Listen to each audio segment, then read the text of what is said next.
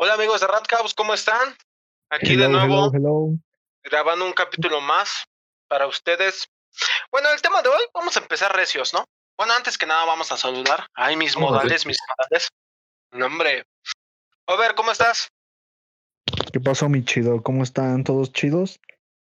Yo al 100. Al ah, mi hermano. Pin, ¿cómo estás, hermano? ¿Qué tal, hermano? ¿Cómo andamos? ¿Qué tal esos no te escucho ni un pito. no te escucho ni un pito, ni un carajo, bro. a ver, a ver, a ver. Ping, habla. Sí, sí me escuchan, sí me escuchan, o que me escuchan. Ahí está. Ok, ok, ya. Ya, ahora sigue. Bueno, como les iba diciendo, ¿quién es su madre Lover, no? pues decirle las buenas tardes, ¿no? Empezamos, empezamos por jugar. Antes que nada, buenas tardes, ¿no, Ping? Muy buenas tardes. ¿Cómo estás, Abala? Hola, hijos del mal, ¿cómo andamos? Aquí listos para otro podcast. Sí, ya tenía rato, ¿no? Que no les decías hijos del mal. Sí, ya. sí, ya se extrañaba, güey. Pues bueno, vamos a comenzar con un tema muy chingón. Híjoles, es que no más eh, es complicado porque ¿qué no conlleva, no? El tema. Pero pues vamos a darle duro, ¿no? Vamos a definirlo. Eh, vamos a definirlo, ¿qué te parece, ver Como la obsesión, ¿no? Que proviene del término latín obsesio, que significa asedio, ¿no? Se trata de una perturbación anímica producida por una idea fija que con tenaz persistencia asalta la mente. La obsesión tiene múltiples facetas de expresión. Entonces, bueno, aquí también nos menciona que es el sentimiento o tendencia que aparece en desacuerdo con el pensamiento consciente de la persona, pero persiste más allá de los esfuerzos por librarse de él. Preocupación o idea que domina y acapara la atención intelectual y que siempre va acompañado de un penoso sentimiento de ansiedad, ¿no? Vaya, se dice fácil, pero ¿qué no conlleva, no, güey?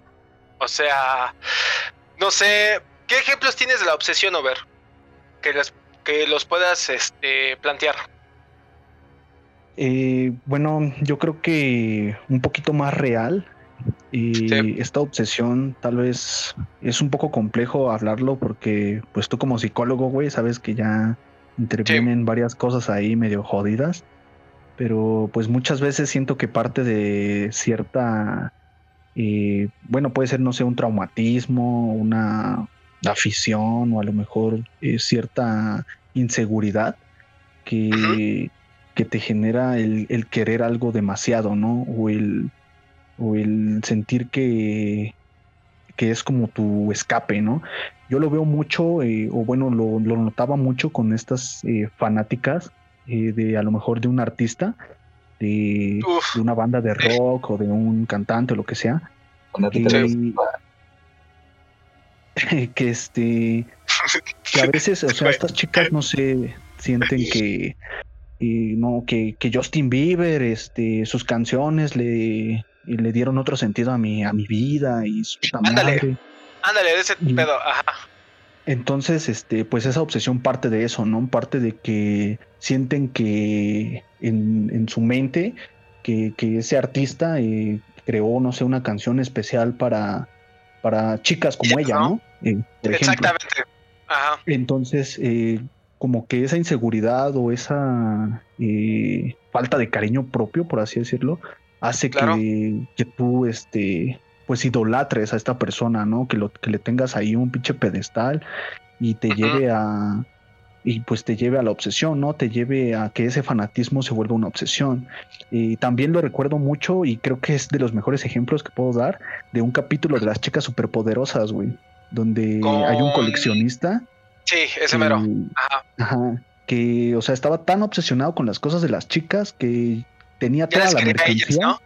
Ajá, que ya quería sus cosas, o sea, quería sus cosas de sus cuartos, de su baño, hasta tenerlas a ellas, güey.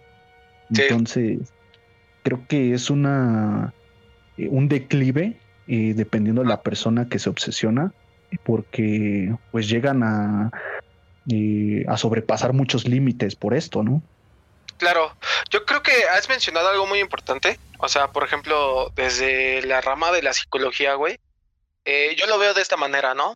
Eh, la obsesión, obviamente, es el resultado de, es una consecuencia de otras cosas, ¿no? Eh, me parece que los vacíos, así, vamos, así lo defino yo, esos vacíos que tenemos, güey, que me parece todos tenemos, todas tenemos vacíos, y, pero cada quien hace con sus vacíos diferentes cosas, ¿no? Hay quienes pues prefieren meterse al arte y ahí encuentran, ¿no? La llenadera de estos vacíos, ¿no? Y hay quienes encuentran eh, el vacío en, comunidades, ¿no? En, las relaciones, en, en objetos incluso, ¿no? Que llega a transformarse en avaricia, ¿no? Así yo lleno, en la comida, por ejemplo, también, ¿no? Eh, en el dinero, en los engaños, etcétera, etcétera, etcétera. Lo que es la obsesión, me parece que eh, en esta parte eh, llenamos el vacío con una falsa, con un, con un, sí, o sea, si nos imaginamos cierta idea de una persona, por ejemplo, dependiendo de la obsesión, ¿no? Si es con una persona, llenamos ese vacío con esa persona, ¿no? Y no vamos lejos, ¿no? Me parece que la obsesión, y lo hemos visto muchísimas veces, bueno, yo lo he visto, pues vaya, yo, yo lo he llegado a, tener en cuenta incluso en práctica profesional, de que pues la obsesión muchas veces la llegamos a, vislumbrar eh, y se llega a identificar luego luego en relaciones de pareja, ¿no? Por ejemplo, tú Zabalita, ¿tú qué has observado de cuáles han sido cuestiones totalmente palpables de que hay una obsesión en la relación? Mm, y cuando yo ya he determinado que la relación hay obsesión, es cuando ya empiezas a invadir un poquito lo que es el tiempo personal de cada una. O sea, de que ya no, no, no limitan en el aspecto de, oye, estás ocupado, tienes tarea o, estás trabajando, sino de que venme, venme a ver ahorita o, hay que vernos. Pero sí, o sea, ¿no? A ver qué pedo. Sí, porque de hecho el concepto que él menciona que el concepto que mencionaste, este, va muy ligado a la ansiedad y, y esa ansiedad, pues muchas preocupaciones como son los celos o la preocupación y así, o las, este, las invenciones, la, eh, lo que hace la mente, ¿no? De pensar otras cosas. Entonces, este, cuando una relación ya es, ya es obsesiva, o sea, sí empiezan a ver ese tipo de cosas de dónde estás o por qué le diste like a tal cosa. O sea, hay cosas que ni tienen que ver, pero el simple hecho de que a ti te preocupan, de, que te pueden ser infiel o te pueden quedar mal, ya empiezas a invadir mucho con ataques ya, tal vez no físicos, pero sí muy verbales, así directos. De este, de que te obsesionas con algo que ni al caso, ¿no? O sea, algo que a lo mejor no contestaste a cierta hora o respondiste de mala gana. O sea, ya empiezan a, a delirar en ese aspecto las relaciones. Yo creo que e, en este sentido de la obsesión, y es lo que yo hacía mención, ¿no? De que se dice fácil, ¿no? Pero yo creo, me parece, me atrevería a decirlo, que pues todos hemos cargado cierto nivel, ¿no? Obviamente el concepto de obsesión es muy, muy, muy pesado, pero de alguna forma lo podemos identificar, ¿no? Por ejemplo, los celos suelen ser un tipo de obsesión en el cual, eh, vaya, ¿no? Eh, necesita saber, ¿no? Eh, con quién anda, o sea, la persona que tiene esto llega a decir, no mames, ¿con quién anda? Ya me está engañando. O sea, se imagina un supuesto, vaya, un supuesto estructurado, ¿no? También la incertidumbre. Ya no aterrizar en una cuestión de relación de pareja, ¿no? Sino, eh, y eso lo hemos visto en científicos, ¿no, Over? Que quieren saber la verdad acerca, o más bien el resultado de un, por ejemplo, de un experimento, ¿no? Que de huevo quieren, de huevo quieren saber qué pedo, y, ya no les importa, ¿no? Es de esta pinche frase que sale, no importa este el fin, el fin justifica los medios, ¿no? Entonces, eh, es este tipo de cuestiones que se toman a la ligera que es lo que va alimentando una obsesión, ¿no? Eh, y, es algo muy curioso porque a lo que quiero llegar, más allá del hecho de definirlo, de, de palparlo en una eh, en una cuestión de realidad, ¿no? O sea, de decir, no, pues es que tiene obsesión y tal, tal, tal. Lo interesante y a lo que pues me gustaría tocarlo aquí en este podcast es lo que conlleva, ¿no? Lo que conlleva, qué conductas, qué pensamientos, qué emociones conlleva cuando alguien tiene una obsesión, ¿no? Por ejemplo, ver, eh, tú más que nadie sabes este rollo acerca de, de la obsesión. Eh, con Misery te acuerdas de Misery, obviamente, ¿no? ¿Cómo, plantearías esta cuestión de la obsesión en Misery, güey? Eh, bueno, ya hablando meramente del libro, este eh, es muy bueno. sí, platícales un poquito de qué trata para que tengan en cuenta cómo, cómo está aterrizada la obsesión en este libro. Sí, bueno, la historia este, parte de un, de un escritor que, que pues tiene una serie de novelas ¿no? que se llaman Misery. Exactamente. Este, entonces, eh, cuando le da un final y ya su obra, a su, eh, no sé cuántos libros eran, no, no recuerdo, pero le da un final. Siete u ocho, algo así, ¿no? Sí, eh, cierra su saga, este... Y matando a Misery, ¿no? Ajá, matando a Misery, matando al personaje principal de, toda esta historia. Entonces, pues ya, ¿no? O sea, esta, como él como escritor, pues genera cierto eh, cierto hit con los fans, de que unos están de acuerdo, de que unos preferían otro final, etcétera. Y conoce a una fan este, de estos libros que no recuerdo cómo se llama, este. La, la obsesionada, güey. Ajá. Sí, Annie Wilkes, ¿no? Eh, ándale, eh, ándale. Eh, tiene un accidente Paul Sheldon, que es este autor el que menciona Over, y pues quien lo rescata es Annie Wilkes, ¿no? Que es considerada también uno de los mejores villanos, ¿no? En, esta parte de, en esta lista de los mejores villanos. Y lo más interesante es que es una es una fan que está súper obsesionada, ¿no? Con Misery. Y, y, el, y el meollo es cuánto no le hace, ¿no, Over? O sea, si bien Paul Sheldon no se puede mover porque pues, está incapacitado de una pierna, ¿qué no hace, no? Está Annie Wicks. Sí, este.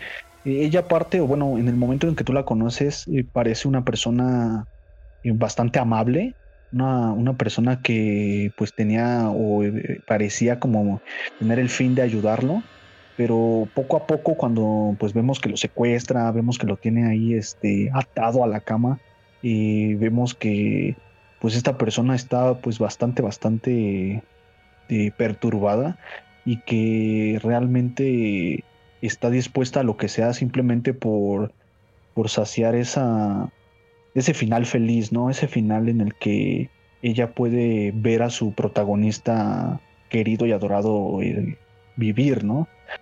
Y, o sea, la película también es muy buena, el libro, el libro sí, sí me gusta. Y la película Creo que le hace justicia, ¿no? Creo que le hace justicia eh, la película al libro, ¿no? Sí, realmente eh, lo que, la que se roba todo, pues es este, esta actriz, la, es Katie Bates, que, este, que le da un peso súper cabrón a esta, pues a esta mujer, y te da miedo, o sea, tú la ves y sabes que, pues que algo va, que va a valer madre, que si ya te agarró, pues ya valió madre. Entonces, este, recuerdo que sí, como que este personaje, el, el, autor, el escritor, eh, como que empieza a perder cierta, pues la fe, ¿no? De que ya se va a morir ahí, de que ella no, no, no parece quererlo dejar libre. Y este, y está, está cabrón, güey. Está muy bueno, ¿no? Igual no quisiéramos arruinarles, eh, pues incluso si no han visto la película, pues que la vean. Eh, creo que ya implícitamente ya es una recomendación, ¿no? Ver, lean el libro, también es muy bueno. Pero sin arruinarles esta, esta historia, me parece que la obsesión también está muy ligada a, a ciertas cosas que meramente pues nosotros llegamos a hacer, ¿no? Y vamos a una cuestión más palpable, ¿no? Por ejemplo, Pink ha llegado a decir, ¿no? Yo creo que a todos, a todas, ¿no? Me parece que nadie ha, dicho, ay, no, eso no, no. Aquí no estamos de moralistas, ¿no? Cuando, por ejemplo, nos gusta alguien, ¿no? decimos, no mames, pero quiero, quiero saber más de esta persona, ¿no? Ok. Llegamos a tener ciertos rasgos, ¿no? Si bien no, a lo mejor no una obsesión, eh, pero sí hay ciertos rasgos para, para tener cierta credibilidad, ¿no? Para conocer ciertas cosas, ¿no? Incluso cómo llegamos a aterrizar lo que es esta cuestión del acoso con lo que es la obsesión, ¿no? O sea, me parece que el acoso es algo mucho más invasivo, ya en el cual tú dices, no mames, o sea, súper cabrón, güey, en el hecho de ya... Estás pasando de riata, ¿no? Exactamente, güey. ¿Cómo lo has visto, güey? Sí, escuché, habló del ¿Cómo, cómo dices, Pink? Es que se escucha medio lejano, Pink. Sí, porque pinche micrófono valió madres. ¿Ya me escuchan o Ya, no? ya, ya, ya está, ya está, ya está. Sí, sí, sí. Ah, ahora sí. ¿Qué deseas, Master? Es que me interrumpió, me interrumpió ver. No, no te preocupes. De, de cómo ha sido la obsesión, güey, a tal nivel en el cual ya llegamos a esos, a esos límites, ¿no? Bueno, no, no límites, sino términos, ¿no? De lo que se llega a acosar, ¿no? El acecho. El acecho. Ah, Pues yo creo que tal como en la, en la serie, ¿no? La de Netflix, en You, que Ah, es- muy buena, muy buena. Sí, es cierto, buen ejemplo. se empieza a meter ah, de lleno en, en su vida, porque tan solo en eh, conocerla, ¿no? Ok, ya la viste fugazmente o un pequeño diálogo entre cada uno, ¿no? Pero en el momento que ya empiezas a, a hacerte, bueno, eso creo que la mayoría lo hace, ¿no? Yo lo podría hacer, lo, lo he hecho y todo, pero lo haces de una cabo, manera, ¿no? la, una manera cabo la- la- exactamente. O sea, yo creo que el llevarlo a cabo y el pensarlo marca una gran diferencia, ¿no? Ajá, o sea, lo Por- piensas solamente como, eh, pues estaría chingón, ¿no? Me mamé en ese pensamiento, me mamé, me mamé. Pero de pensarlo y actuar para llevar a cabo esos pensamientos o esas ideas, pues ya, ya es otro pedo, porque dices, ah, podría hacer esto y esto y esto y esto. Eh, pues, estaría bien, pero pues no. Pero lo haces y ya es como, ya es otro pedo, güey, porque ya lo estás haciendo, ya te estás metiendo en, en, en otros territorios que, que ni al caso, güey, ya. Tan solo- en la serie, pues, se mete en idea un, idea un plan para poder acercarse a ella de una forma muy, pues, ah, muy intensa, yo diría, porque Claro. ya es con su teléfono, güey, y ya tener su teléfono ya es, este, un, un abuso de confianza, ya es, ya es prácticamente robar, porque estás robando algo de, de esa persona, una, una identidad. Entonces, a partir de ahí te acercas y te acercas, empiezas a ver, tan solo perseguirla, o bueno, seguirla hasta ver dónde vive y de ahí partir para visitarla todos los días y empezar como que, ay, casualmente pasé por aquí, ¿no? Y e ideas, ideas todo ese plan, pues ya, ya es, ya es otro pedo, carnal. Ya, a partir de ahí ya, creo que ya, ya estás del otro lado para estar en, en el acoso. Y creo que no, no solo llegando a ese, a ese punto, sino que hay, hay migajitas. Yo digo que hay migajitas que, que te hacen, ah, te hacen ver como un acosador. Y digo, hoy en día, pues, está más cabrón, ¿no? Porque sabemos que ya Sí, ya es, un tema sensible en el cual Ajá, ya hay que tomarlo en cuenta, ¿no? Es un tema muy sensible, muy, muy delicado. Y pues, ¿quién, ¿quién dice que a lo mejor no hemos llegado a hacer eh, algunas cosas que pues te hacen ver que estuvo mal, ¿no? Como por ejemplo, estar insistiendo o estar ahí eh, duro y dale, duro y dale. O no sé, güey, cositas, cositas que, que son un... Por ejemplo, cuando llegas a estoquear en Facebook, ¿no?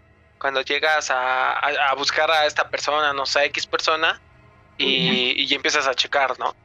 Ajá, exacto, esa podría ser una, o que estás eh, al tiro con sus historias y en cuando ves una oportunidad le mandas mensaje, ¿no? Respecto a su historia. Y ya, ah, no, este, te ves muy bien o cosas así. Cualquier pretexto, güey, mínimo para, para hacer la plática con, con esa chica, ese chico, lo que sea, X. Y ese, esas, esas migajitas, esas pequeñas acciones también son la gran diferencia. También pueden, pueden hacer la gran diferencia. Claro.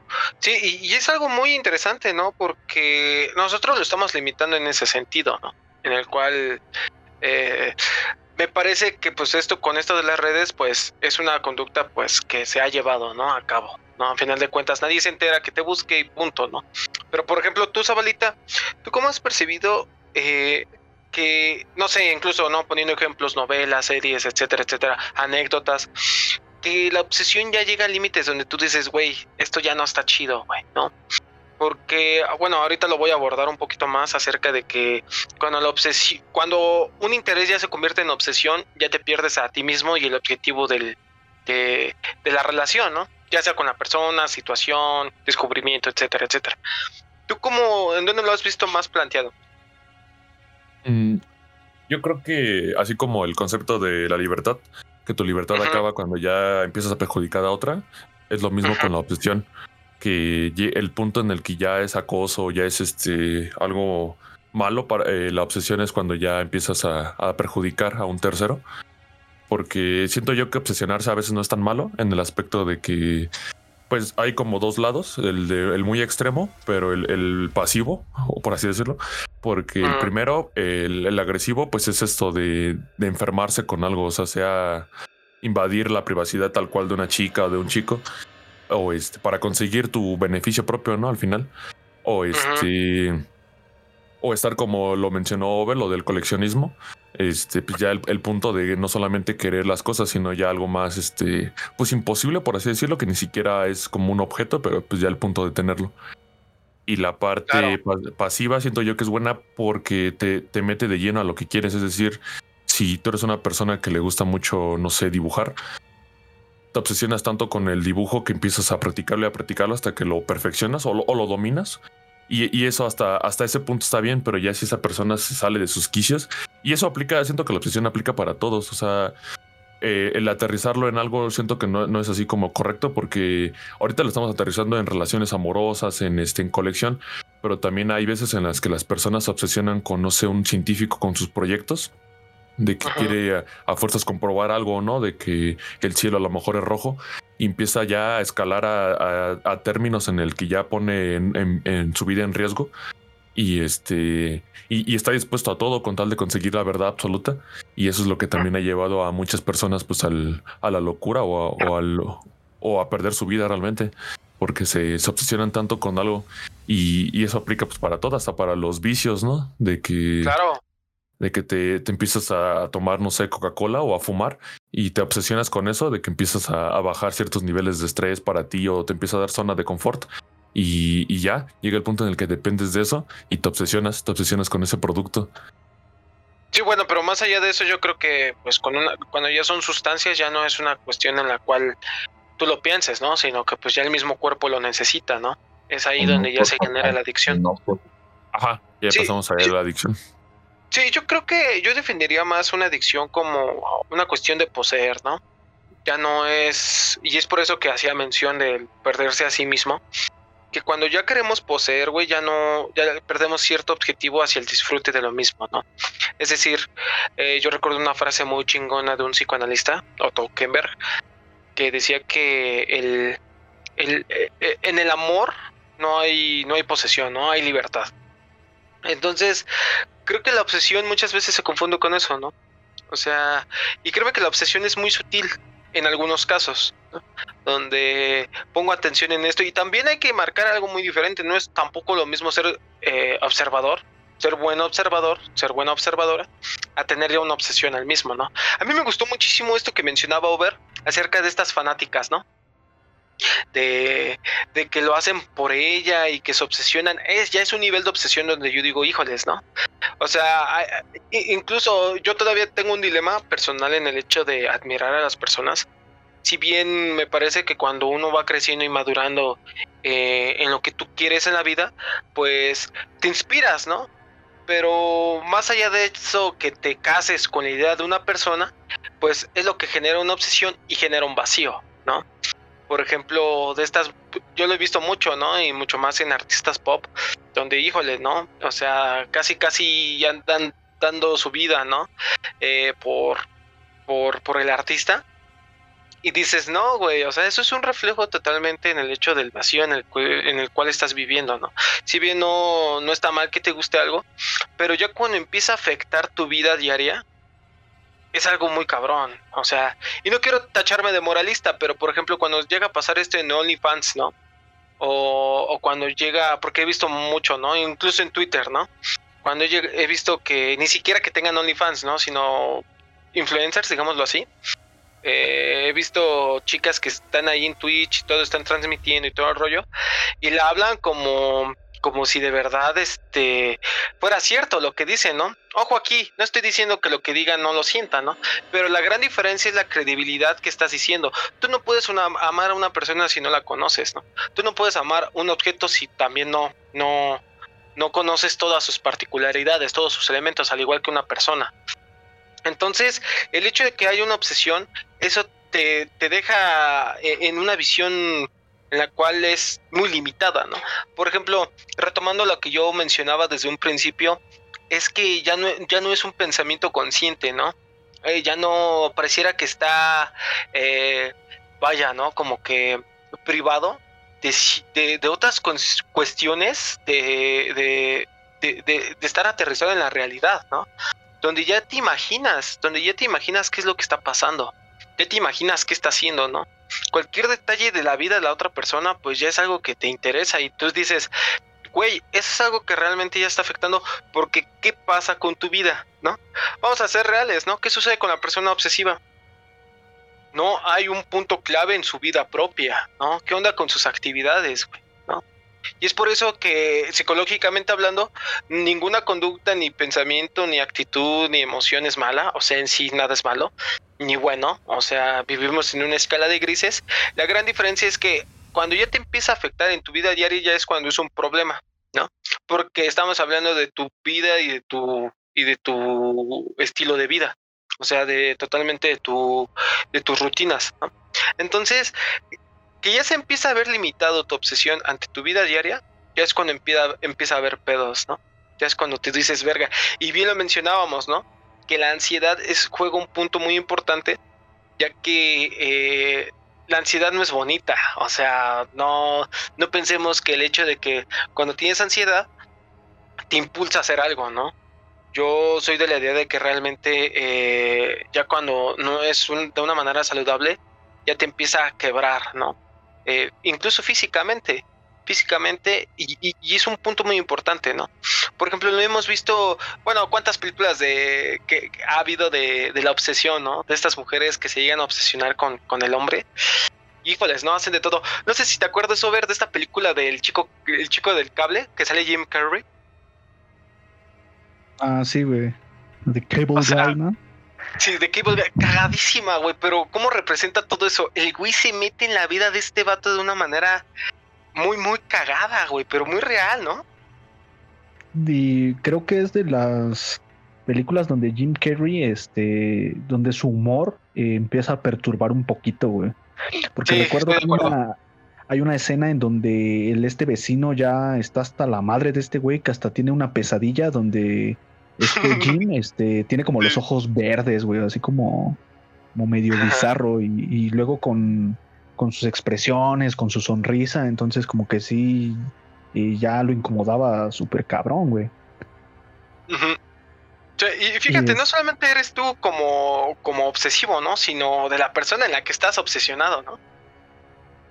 Sí, este, eh, yo creo que es un poquito más complicado cuando lo hablábamos de, de los fanáticos locos, porque bueno, creo que nosotros pues sí somos cierta, ciertos fans de, pues, de ciertos artistas, pero nunca he sentido esa eh, o esa extraña sensación de querer seguir sus pasos, ¿no? De querer seguir este eh, su vida y de querer este saber todo, ¿no? Ajá, o sea, saber todo, este, todo. Y, se vuelve algo bastante sombrío porque pues con estas cuestiones de, del acoso, con estas cuestiones de, de la ansiedad, eh, alteran toda la percepción y ya no, ya no eres tú, o sea, ya no, ya no eres tú el que está percibiendo la realidad, el que está tratando de, de pensar de forma crítica las acciones, ya es cuando te dejas guiar más que nada por la eh, mera sugestión de esta, de estos celos, de esta ansiedad, de, este acoso. Entonces, poco a poco se va perdiendo ese, pues como te digo, ¿no? Este es un declive en el que la persona realmente se vuelve como más ajena a sí misma y se deja guiar por estos, por estas chaquetas mentales, ¿no? De que, que simplemente pues no son reales. Y recuerdo un caso eh, bastante, eh, un poquito sombrío eh, sobre un fanático de una, de una cantante, no recuerdo si era Ariana Grande o, Madonna. Era de ese estilo, ¿no? De que cantan pop. entonces, este, este señor era muy fan de ella y tenía un canal en YouTube en donde subía ciertos blogs en donde eh, daba gracias por, por canciones, ¿no? Que, que ella sacaba nuevas, que decía que, que le había gustado mucho, que, que siempre sus canciones le ayudan a animar su día y que gracias a ella este, puede seguir adelante a trabajar, etcétera. Pero recuerdo que esta artista daba como la noticia de que se iba a casar o algo así. Entonces, este tipo, este, en los videos comienza siendo pues alguien agradable, ¿no? O sea, alguien que, que parece que le habla de algo que le gusta, ¿no? Eh, tal vez un poquito eh, subido de tono o tal vez un poco eh, incómodo, pero todavía normal, ¿no? Como cualquier este metalero, ¿no? O cualquier este super fan de, de, una peli o lo que sea que la defiende a muerte, así.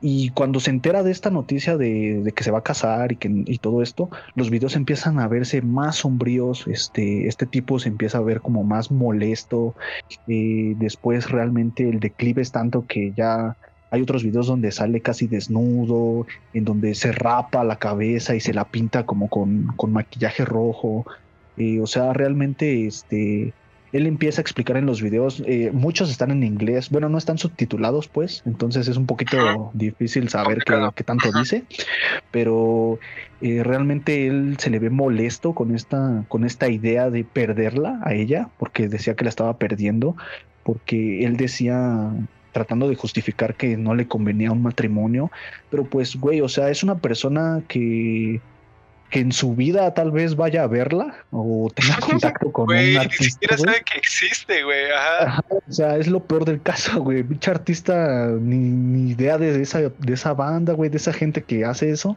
Pero este güey sí, o sea, estaba en otro, en otro mundo, güey, en el que decía, no, que yo la tengo que salvar, que ella tiene que estar conmigo y que así, mal pedo, ¿no?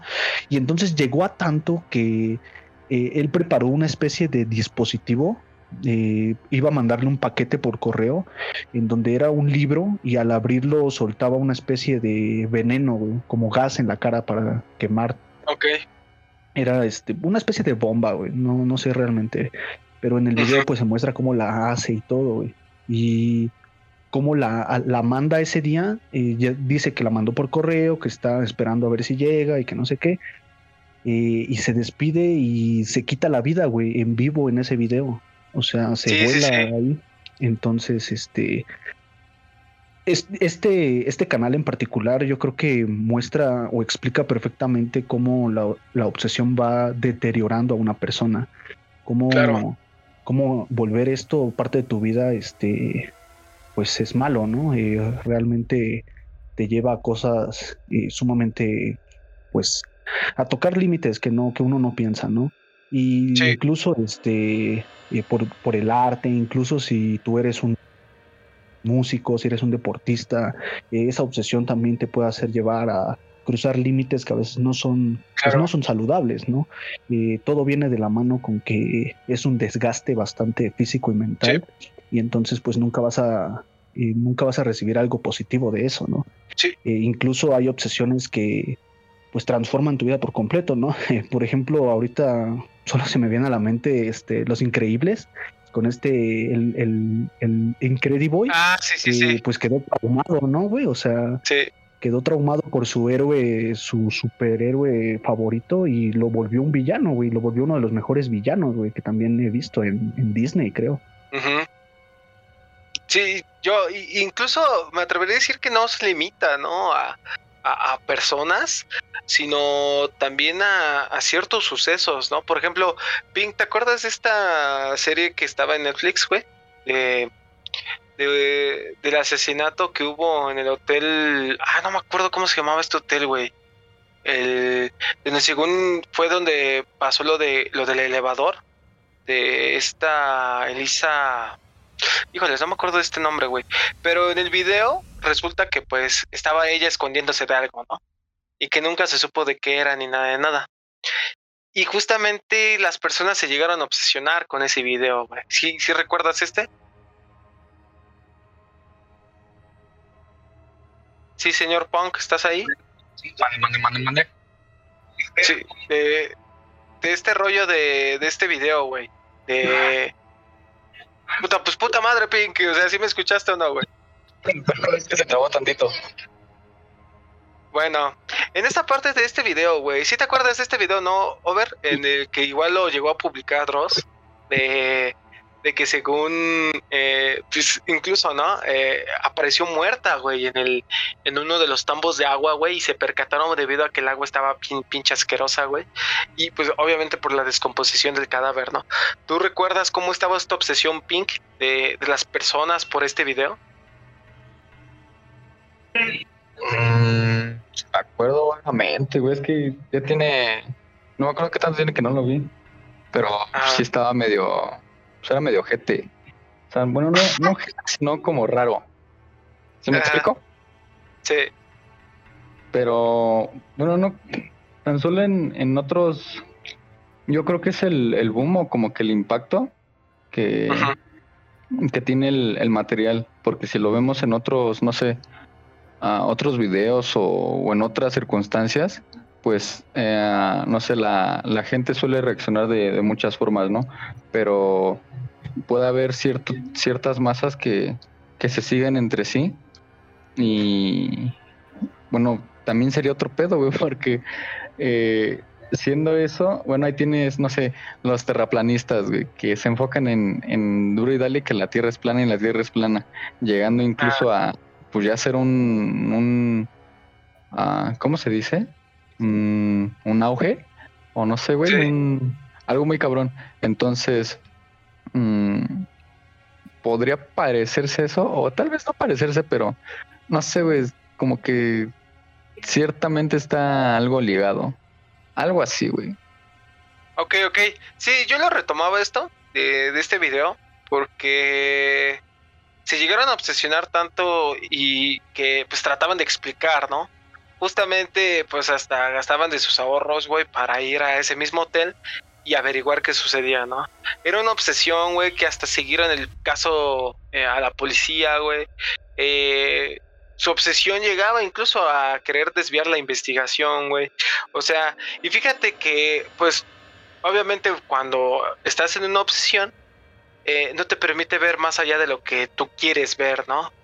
Y, es el hecho de que, pues, lamentablemente esta chica, pues, tenía eh, trastorno bipolar, ¿no? Y una de las características de este trastorno, en algunos casos, es que tiene delirios de persecución, güey. Lamentablemente eso está de la chingada. Y, y pues la chica, pues, sentía que estaba estaba siendo perseguida, ¿no? Pero obviamente una obsesión no te va a permitir más allá de lo que tú quieres ver, ¿no? Por ejemplo, tú, Zabalita, eh, ya, ya lo comentábamos con las personas, güey, ya lo comentábamos, por ejemplo, con estos sucesos de los videos. ¿Tú cómo has percibido que ha sido una obsesión en la religión, güey? Que también es muy típico, güey. Sí, sí, de hecho sí. Este, por ejemplo, ahí ya en la, en la religión, pues entra lo que conocemos como el, el fanatismo religioso, que es este, más que respetar las normas que, que implican la religión de cada uno, no solamente hablando de una, ya lo llevan al punto extremo en el que no se limitan mucho ellos. O sea, no es como que la religión les diga, sabes que no, no puedes saludar con la mano derecha, tienes que hacerlo con la izquierda. Ellos empiezan ya a poner no sus mames. propias trabas y, y a sus Sí. propias reglas, ¿no? O sea, sus, sus propios este, pensamientos y de que, y que no los deja expandirse o, o no los deja ser, como diríamos, libres por lo mismo de la- de las normas que tienen impuestas. O sea, hay muchas este, religiones que no les permiten este, convivir con sus amigos, salir a, a- ni siquiera a tomar, sino como solamente a platicar al cine o al parque. Este, Claro. De hecho, hay, hay unas este, religiones que me he dado cuenta, he estado conociendo últimamente que realmente tú no puedes decidir si tú entras a esa religión. Tienen, tienen ellos que invitarte para que este, seas como aceptado en su grupo y eso se me hace como, Como las muy... sectas, ¿no? Ajá, como las sectas, de que tienes que Ajá. hacer como un cierto tributo o haber hecho algo antes que ellos mismos digan, ah, ¿sabes qué? Tráete a ese men, o sea, tráete a ese tipo que hizo esto. Este, se tienen como que invitar. Entonces, este, pues el hecho de respetar cada regla de, ¿sabes qué? Cada tercer viernes tienes que, que estar aquí tres horas con nosotros y así, como que se me hace ya ahí lo que llamaríamos obsesión. Porque, porque sí, hasta la fecha sigue, sigue habiendo mucha, mucha gente y jóvenes sobre todo que respetan eso, que respetan ese tipo de, de normas. Y este, y sí los, los lleva como a, a cambiar toda su forma de ser, como, como dijiste hace rato, su estilo de vida. Sí. Sí, y, y yo creo que pues también tiene que ver mucho, yo soy de esta idea, obviamente es mi opinión, ¿no? Eh, creo que el que te llegues luego a obsesionar en una religión, bueno, más bien, en específico en una religión, es no querer ver ciertas cosas, ¿no? De una realidad. Eh, me parece que pues esto es compartido si te llegas a obsesionar con una persona o en algún suceso, pues obviamente deviene de algo que tú no quieres ver, ¿no? Incluso yo me atrevería a decir que hay una evitación, ¿no? De tu vida misma. Eh, y, y, es algo muy cabrón, güey, porque el que uno no pueda vivir una vida en la cual eh, no estés no estés apegado a algo es muy difícil, ¿no? Yo considero que, por ejemplo, en la tanatología, el hecho de trabajar acerca de la muerte y el desprendimiento, para mí personalmente creo que es el, lo más difícil para un ser humano, ¿no? No meramente de que te desprendas de personas en específico, ¿no? Sino de cosas que a ti te parecen y le dan sentido a tu vida. ¿no? Ya sea tu trabajo, tus actividades, etcétera, etcétera, ¿no? Pero si te privan de eso, güey, es muy difícil. Es muy difícil. Entonces, cuando llegas a una obsesión a, un nivel en el cual ya te empieza a afectar en tu vida cotidiana, por ejemplo, pues haciendo, haciendo pie a lo que eh, mencionábamos acerca de la religión, no solamente te llegas a afectar a ti, regularmente en una obsesión, pues también particularmente pues, llegas a, afectar a otras personas, ¿no? Justamente me acordé ver de esta novela de Carrie, si la recuerdas, ¿no? Igual de Stephen King, creo que el cabrón era muy bueno, ¿no? Con las obsesiones. Eh, Empezó bien. eh, sí, que, que, su mamá, ¿no? De Carrie era una que estaba súper obsesionada con la religión, ¿no? Como decía que ese vestido era de lo peor, güey, cuando Carrie pues quería salir la primera noche que la habían invitado, güey, al el baile, ¿no? Algo así, si no me recuerdo. Que la mandaba a rezar, güey, la encerraba en un cuarto, si te acuerdas, ¿no? Que la flagelaba sí, también.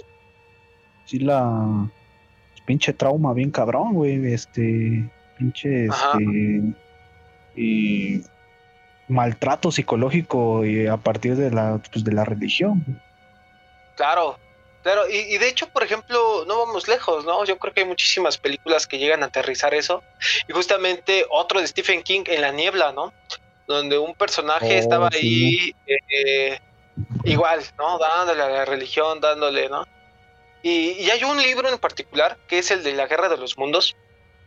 Y, está muy chingón porque más allá de lo que tú podrías pensar que para qué vengo, si hay Dios, si existe Dios o no existe, este, todo este tipo de cuestiones muy interesantes que pues incluso la religión a su manera le da una explicación.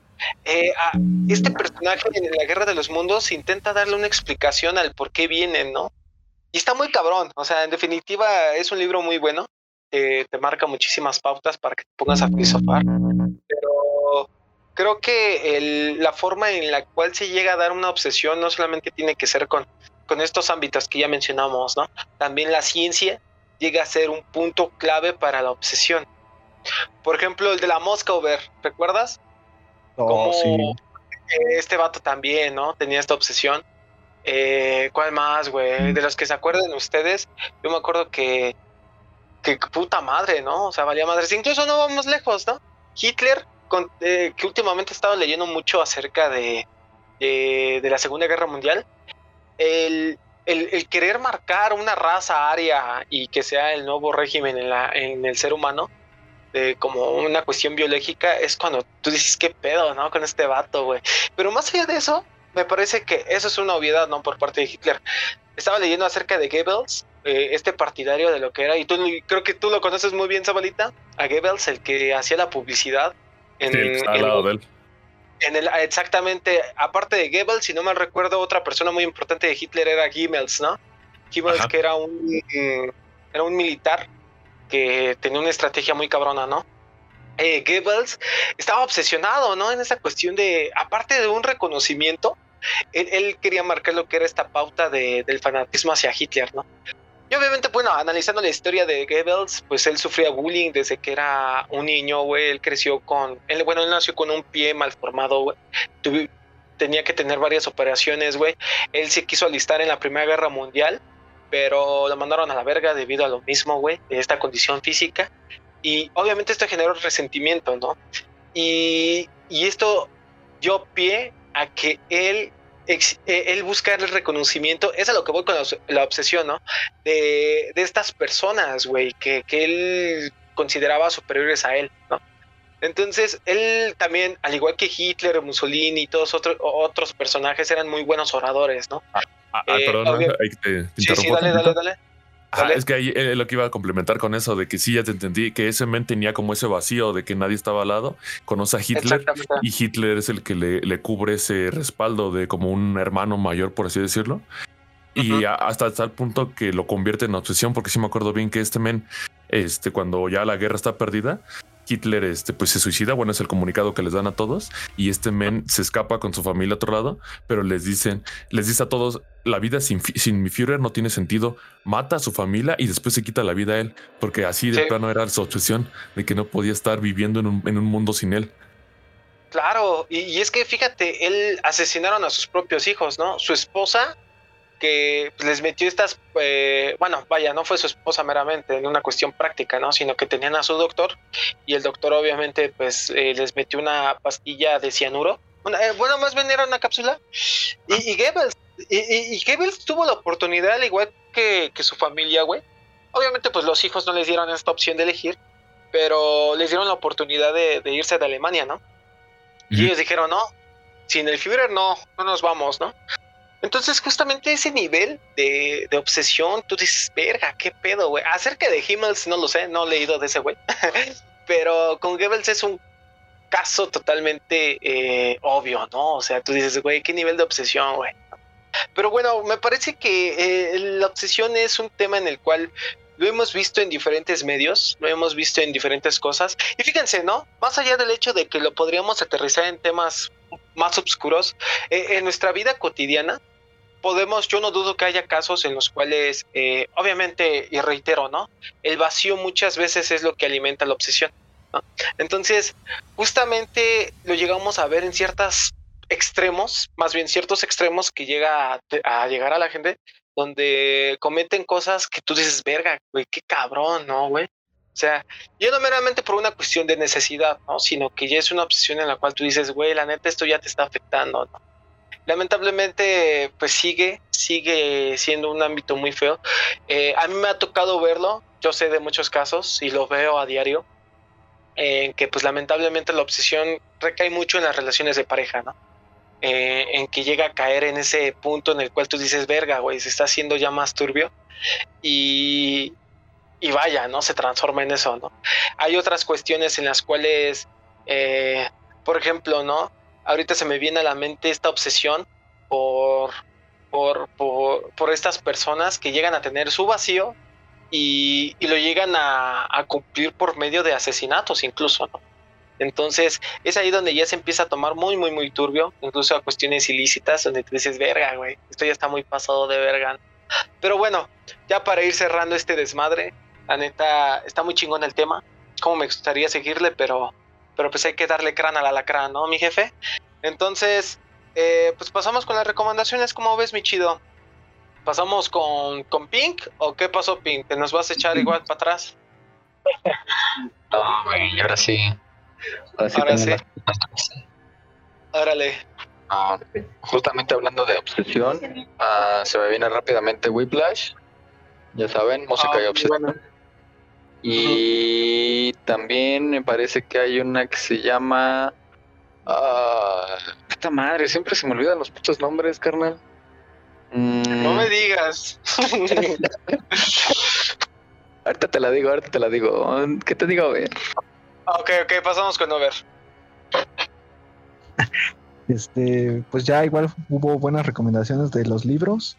Eh, ahorita me gustaría agregar una serie que se llama Stalker o Stalkers, Ok. no recuerdo, que pues es meramente sobre esto de pues del acoso, pero está bastante entretenida y Sí, ya la vi, está muy buena. Ajá. sí tienen ahí este tiene su toque y en especial porque pues uno de los detectives que ayuda a la policía pues también es un acosador entonces eh, está está muy chida Eh, en cuanto a películas hay una un poco antigua eh, que creo que se llama eh, besos de muerte o algo así.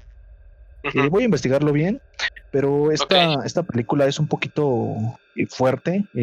toca, o bueno, la premisa es la una pareja en donde este chico pues tiene una obsesión por, por su novia, eh, tiene unos celos, no, eh, se llama eh, celos que matan o besos que matan, algo así. Ajá. Este, el chiste es que este chico pues tiene una obsesión con, con su novia y los celos pues lo llevan a hacer este a tomar conductas bastante pues bastante feas. Eh, como les digo, es una película un poquito fuerte por esto, por, por ver cómo pues hay hombres que sí se pasan de lanza. Entonces, eh, también yo creo que pues tiene ese mensaje, ¿no? De que las chicas se, se cuiden un poquito de pues de vatos que se ponen pues muy intensos con los celos. Y pues esta, Ajá. esta película lo deja en claro.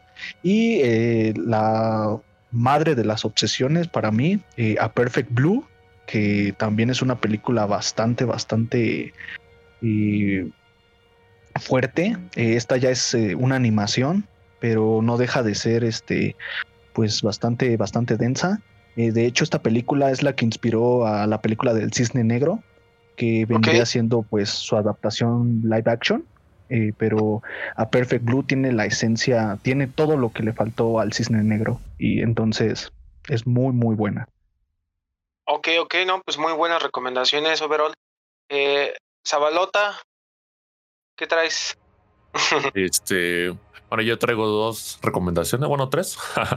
Échale, échale. Este, una es este de la serie conocida de Big Bang Theory. Y es de un Ah, sí. Sí, del sí, sí. doctor Eh, este, ¿sí lo ubicas?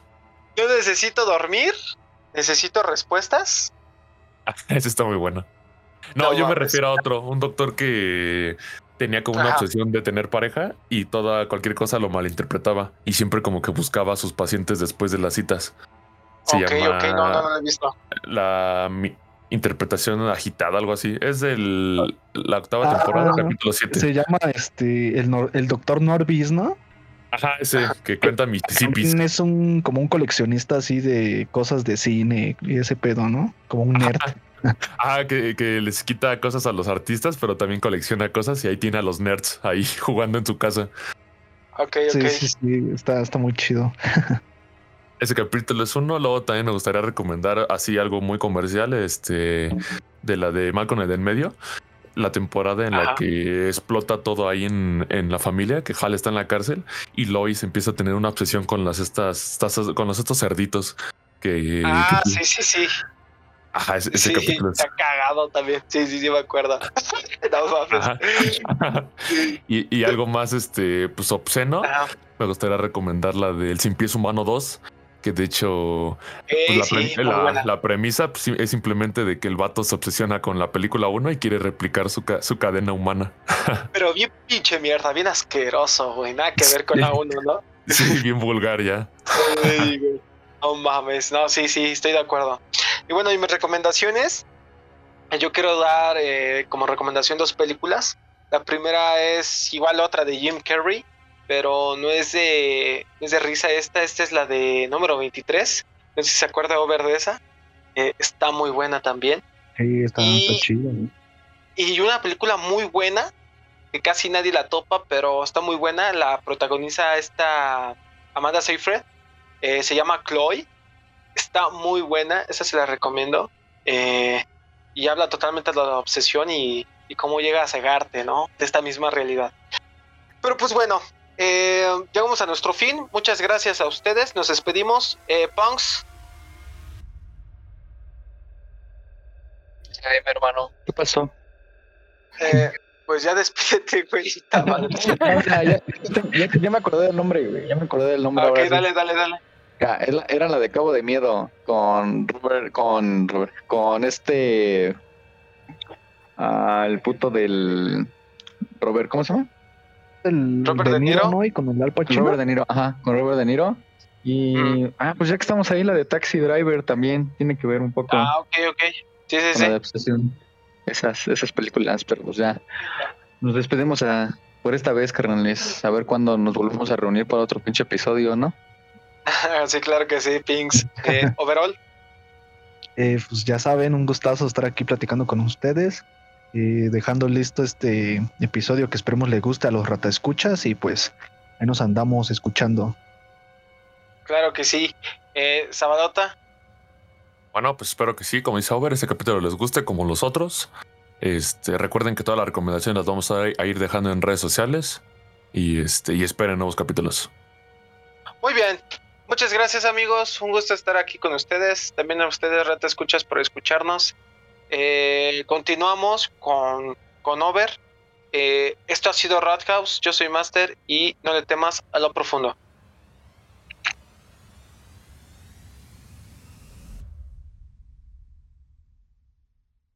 Bueno, pues muchas gracias, Mastercito. Eh, ahora pasamos a una pequeña historia de, como ya es costumbre en estos episodios, que esperemos les guste. Esta viene siendo una de las primeras que, que he escrito y se llama La Casa de los Perros. esta historia está un poco basada en una casa real que, que está aquí por la, por la colonia. Entonces espero que les guste. Y pues nada, ya saben que eh, en redes sociales ahí estaremos dejando recomendaciones, eh, las sugerencias, si lo quieren compartir con más personas, pues se los agradeceremos, ¿no? Eh, la historia comienza más o menos así. Eran ya las 10.20 pm. Los señores Sánchez deberían estar en la sala quizá con unas palomitas medianas, porque ella cuida su figura, y con unos nachos con mucho queso, para compensar la falta de palomitas, y además un refresco grande y algunos chocolates en barra. La película tal vez no sea del todo buena, pero es lo que solían hacer los viernes de película. Los Sánchez trabajan casi todo el día y aunque cada viernes salían, siempre se han preocupado mucho por sus pequeñas hijas, Lucía, de cuatro años, y Lisette, de ocho. Es por eso que me contrataron a mí, y que ambas fueran niñas hacían más fácil mi papel de niñera. Siempre me he llevado bien con ellas y los señores me han tomado cariño, tanto que los viernes eran de doble paga por quedarme más tarde de lo usual. Realmente me gustaba el trabajo. Los viernes cuando las niñas dormían después de muchos juegos y un buen baño, podía ver lo que quisiera en televisión, escuchar música en su gran tocadiscos y comer lo que quisiera con plena libertad. Realmente disfrutaba cuidarlas y poder descansar en la casa sola para mí. Este viernes en especial planeaba ver eh, un programa sobre rock que comenzaría a medianoche y podría disfrutarlo después de arropar y dormir a las niñas. Era perfecto. Solo necesitaba unas botanas bien autorizadas por la casa de los Sánchez, unas bebidas frías y este todo el ambiente sería respetable. Lo malo es que aquí se presentaba un problema que se dividía en dos. Primero, los señores de la casa son muy conservadores, gente refinada que no tiene cerveza en casa, sino vino y licores aún más lujosos que ni loca y desesperada por beber tocaría. Y segundo, ir a la tienda a comprar un perfecto pack de cerveza resultaba algo fácil como cualquier tarea. Lo difícil y un poco escalofriante era salir a estas horas de la noche y tener que pasar cerca de la casa de los perros. Por las tardes salir a la casa a cuidar a las niñas, gente va y viene por la calle y es más tranquilo. Pero en las noches los Sánchez me llevaban en auto a casa, así que no tengo que lidiar por pasar cerca de esa casa tan tenebrosa. Aunque realmente quería las cervezas, pero tan solo de pensar que tenía que pasar cerca de ahí, la confianza se me quebraba. Se le conoce con ese nombre puesto que es la única casa en la colonia que parece ser iluminada por los postes de la calle, y es tan grande que abarca toda la esquina de esa calle. Su apariencia antigua sugirió que fue una de las primeras casas construidas de la colonia. Sus paredes eran grises, con capas de pintura acumuladas que se pelaban por todos lados. El portón tenía grabados góticos y lucía bastante oxidado y viejo. Una ventana era lo único que se alcanzaba a ver y estaba cubierta con cinta negra completamente. Además, el patio de la casa tenía una fuerte una fuente y unas cuantas figuras de cerámica que se veían como criaturas fantasiosas. Por si no fuera suficiente, cerca de la puerta perfectamente tallada de madera yacía una estatua de al menos dos metros de una criatura que, a diferencia de las demás, se llevaba el premio como la más terrorífica y era custodiada así como toda la casa por un montón de perros. Perros y perros, dentro y fuera, siempre echados y atentos como guardianes de ese hogar. Tal vez la casa en sí no es motivo para alarmarse. Ni siquiera tantos canes allá afuera. Lo inquietante es la señora que vive ahí. Quizá muchos pensarían que una señora que adopta tantos perros callejeros y los alberga en su casa aún con sobrecupo es un ángel. Pero tal vez se equivocan. Ni siquiera sabía su nombre, pero ella lucía siniestra. Nadie se le acercaba mucho. Decían sentir una mala vibra acerca de ella, y ella se limitaba a socializar con el exterior. Siempre salía con un bastón, un morral en mano y a comprar sus víveres acompañada de al menos cinco o seis perros, uno tras uno. Uno que sí tenía su correa y su collar con nombre, Terry. Ese era el nombre que decía el collar, y ese era el perro que siempre iba enfrente. Recuerdo que una vez caminando a la casa de las niñas pude verla acercarse a tres perros que estaban echados en la acera. Sacó de su morral un trozo grande de carne que no se veía en muy buen estado. Se acercó y se los dio. Los, los perros parecían amarla al instante. Lo curioso aquí es que pude notar cómo ella hablaba. Hablaba como si de veras estuviera teniendo una conversación. Antes de que se diera cuenta, seguí caminando. Tal vez eso explicaba por qué nadie se le acercaba. Puede que no esté estable emocionalmente y tal vez sea mejor no molestarla. Aunque ese día di un vistazo rápido y curioso y otra vez me di cuenta que ella me miraba. Y me miraba su perro, Terry, que ahora que lo pienso, lucía como una raza de can que jamás había visto. Ella se, ella se alejaba a continuar su andar con sus nuevas compañías de cuatro patas. Ahora lo entendía mejor. Ella no hablaba con nadie que no fuera un perro, y nadie le hablaba por miedo a ser mordido, o incluso algo peor. Recordar todo esto de repente me quitaba las ganas de atravesar la calle, pero el programa ya no tardaba en comenzar y realmente moría por una cerveza. Me dispuse a salir. Me tomaría por lo menos 20 minutos llegar a la tienda. Eh, la señora de los perros seguramente estaba dormida y mientras no la molestara, ni me acercara a su casa ni a los canes, no tenía que temer. Después de todo, conocía a los dueños de la tienda y podría no tendría por qué ser nada malo. Di un vistazo rápido a la habitación de las niñas solo para asegurarme de que aún dormían. Tomé mi chamarra de cuero y me puse en marcha para caminar. Al salir cerca de la reja había una rama bastante gruesa que me llevé por si las dudas, si es que los canes se acercaban mucho o incluso una persona aprovechada. Todo se notaba tranquilo en un principio. Iba caminando un poco deprisa, solo para alcanzar las cervezas, claro. Y también porque sentía cierto temor. La casa de los perros estaba en total penumbra, en silencio. Me detuve un instante al ver la tranquilidad de la noche. Realmente se veía aterradora. Era una casa inmensa y siniestra que no encajaba con el vecindario. Lo más inquietante, muy aparte del montón de perros afuera y la fachada vieja, era la gran estatua de una criatura que no tiene una forma definida. Dejé de perder el tiempo de mirar y seguí caminando solo para llevarme la triste sorpresa de que la tienda ya estaba cerrada. Tanto me mentalicé en salir por nada. Pero no, no iba a volver con las manos vacías. Unas cinco o seis cuadras más debajo de donde yo estaba se encontraba otra tienda que estaba 100% segura que, está, que seguía abierta. Caminé con mayor prisa. Ahora el miedo era por los vándalos que suelen estar en las calles y no por la anciana perturbada. Ya estaba cerca de la tienda y eso me daba cierta tranquilidad pero la tranquilidad de pronto desapareció cuando una mano tapó mi boca y otra tomó mi brazo izquierdo torciéndolo hacia mi espalda. Alguien me tenía completamente inmóvil. Ya era noche para estar sola en la calle y estaba muy consciente de eso. Pensé que era buena idea, pero no debí salir desde un principio. Debí quedarme a ver el documental así.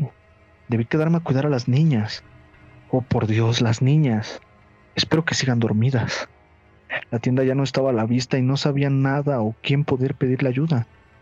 No había nadie por ningún lado. Uh, por fin, solo estoy yo, pequeña Val. Te he estado observando desde hace un buen tiempo y ahora que me atreví a acercarme a ti, me imaginé que olieras tan delicioso. Ese olor a fresas. Me pregunto si tu piel sabe como tu olor. Shh, cállate, no le faltes al respeto. No es forma de hablarle a una chica. Yo le hablo como quiera. Es tanto mía como tuya, ¿recuerdas? Mm, Sí, pero esta noche es mía. Así que yo la voy a tratar con delicadeza, ¿ok? Mm, ok, ok. Pero ya sabes que si se pone ruda y no la puedes controlar, no voy a dudar en mostrarle quién manda. De repente soltó mi brazo izquierdo para sacar un cuchillo muy extraño de su bolsillo. Yo estaba paralizada y bastante asustada. Era un tipo hablando consigo mismo, cambiando el tono de su voz, como si fueran dos personas. Lo único en que estaba, lo único que pensaba eran las niñas. Ellas no sabían a dónde fui. Pensaba en los Sánchez llamando a casa de mis padres solo para darse cuenta muy tarde que yo estaba a merced de un maníaco que con toda segura, que con toda seguridad me haría sufrir mucho tiempo. Habría preferido que fuera un simple ladrón, que tomara mis cosas y se fuera corriendo. Pero no. Tuvo que ser un maldito loco que me siguió por algún lado. Sabe que soy niñera y sabe que iba a salir. ¿Cómo pudo saberlo? Era mi estúpido fin. Decía que me deseaba y ni rogándole ni suplicando me iba a dejar ir. No tenía esperanzas de seguir viva. Lo que ocurrió a continuación, no sé si llamarlo un milagro. Quizá fue suerte, puesto que logré salir con vida. Pero lo que vi carece de todo sentido. Fue el momento más grotesco y extraño de toda mi vida. Te llevaré a tu nuevo hogar, hermosa. Por favor, no quiero que te opongas. ¿O voy a ser yo el que te cause tanto daño que desearas estar muerta? Silencio. Deja de estarla asustando. Recuerda que somos su nuevo hogar y debe sentirse tranquila. Así que por favor, ya no alces la voz. Fue ahí cuando me soltó de golpe tras un sonido de un zarpazo que le destrozó la espalda casi hasta el hueso. Pronto a las penumbras se dejó ver aquello que le desgarró la piel tan horrible. Era Terry. No lo podía creer. Se quedó ahí viendo con los ojos de un rojo oscuro y gruñendo como ningún perro lo haría. Su dueña, la señora de los perros, estaba al final de la calle mirando toda la acción y podría jurar que sus ojos eran tan rojos como los de Terry. Me quedé paralizada ante esa escena tan extraña y terrorífica. El sujeto estaba en el suelo desangrándose y el can no le quitaba los ojos de encima. Instantes después ese sujeto se levantó como si nada. No lo podía creer. Se estaba desangrando y no parecía importarle. Ah, eres un maldito animal de mierda. ¿No ves que estoy ocupado? Vámonos de aquí. Vámonos de aquí. Esto puede ser peligroso. Cállate. No necesito de un maricón como tú en estos momentos. Yo me voy a hacer cargo de esta bestia. Terry solo lo miraba y gruñía de forma amenazante y más irreal. Se puso. Empezó a caminar frente a él y sus patas comenzaron a alargarse. Sus garras se hicieron tan largas como el cuchillo del tipo y su hocico se acható con una forma más humanoide llena de colmillos. Comenzó a quedarse sin pelo y pararse en dos patas. De repente Terry se transformó y lo que estaba frente a nosotros era un monstruo, muy parecido a la estatua de la dueña que no lucía nada sorprendida de lo que estaba pasando. Vaya, así que ahora te ves más asqueroso, animal de porquería. Veamos de qué estás hecho entonces. Y ágilmente, sin, sentir ningún dolor y sin saber cómo lo estaba haciendo, esquivó otro zarpazo de esa criatura y se coló justo enfrente para cuchillar su abdomen. Lo acuchilló tantas y repetidas veces hasta que cayó al suelo pateándolo. ¿Eso es todo? No eres nada. Eres una estúpida bestia.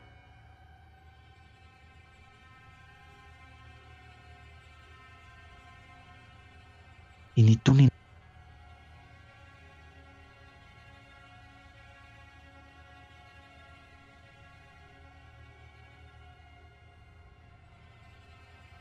Nadie se va a interporar por salvarte. Te voy a sacar las entrañas para darte la de recuerdo, dijo la voz. Ni siquiera pude hacer nada. Y de repente le empezó a sacar las entrañas. Oye, esto, esto es demasiado. Deberíamos irnos ya. Ni siquiera sabemos quién es. Por favor, ¿qué no ves cómo nos dejó? Debemos enseñarle quién manda. Nadie se mete con nosotros. Tomó el cuchillo y lo apuñaló una vez más haciendo un corte largo por todo su abdomen, pero en vez de brotar sangre y tripas, del corte comenzó a salir una lava que estaba humeando hasta derretir el pequeño cuchillo del lunático. Como si no hubiera pasado nada, la criatura se levantó gruñendo con más furia y tomó al loco por el cuello levantándolo del suelo. Sus ojos se encontraron frente a él y con cuatro perfectas garras atravesó todo su brazo por el pecho del sujeto. De su hocico podía ver cómo salía humo. Estaba disfrutando matarlo tan fácil. Podía notarse la mueca de su cara.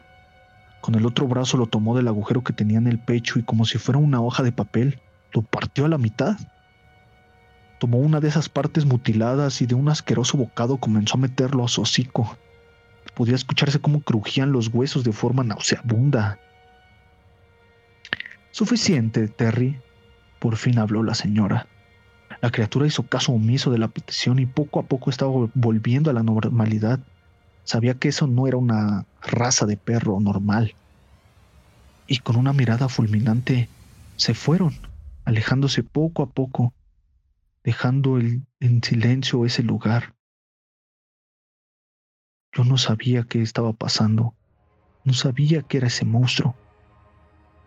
No sabía qué era todo esto. Tardé un poco en recuperar la cordura y procesar todo lo que había presenciado hace unos instantes. La tienda ya estaba cerrada. La calle quedó en un gran silencio de repente. Tenía muchas preguntas sobre todo lo que pasó, pero no se iban a responder en ese lugar lleno de sangre y un cadáver. Tenía que apresurarme a ir con las niñas. No tenía idea de cuánto tiempo había pasado. Corrí a la casa y justo llegando a la esquina de la calle, me topé de frente con un chico que venía corriendo en otra dirección. Se veía bastante agotado, sucio y muy asustado por algo. Incluso tan traumado como yo. Tan ido como yo. ¿Estás bien? ¿A dónde vas?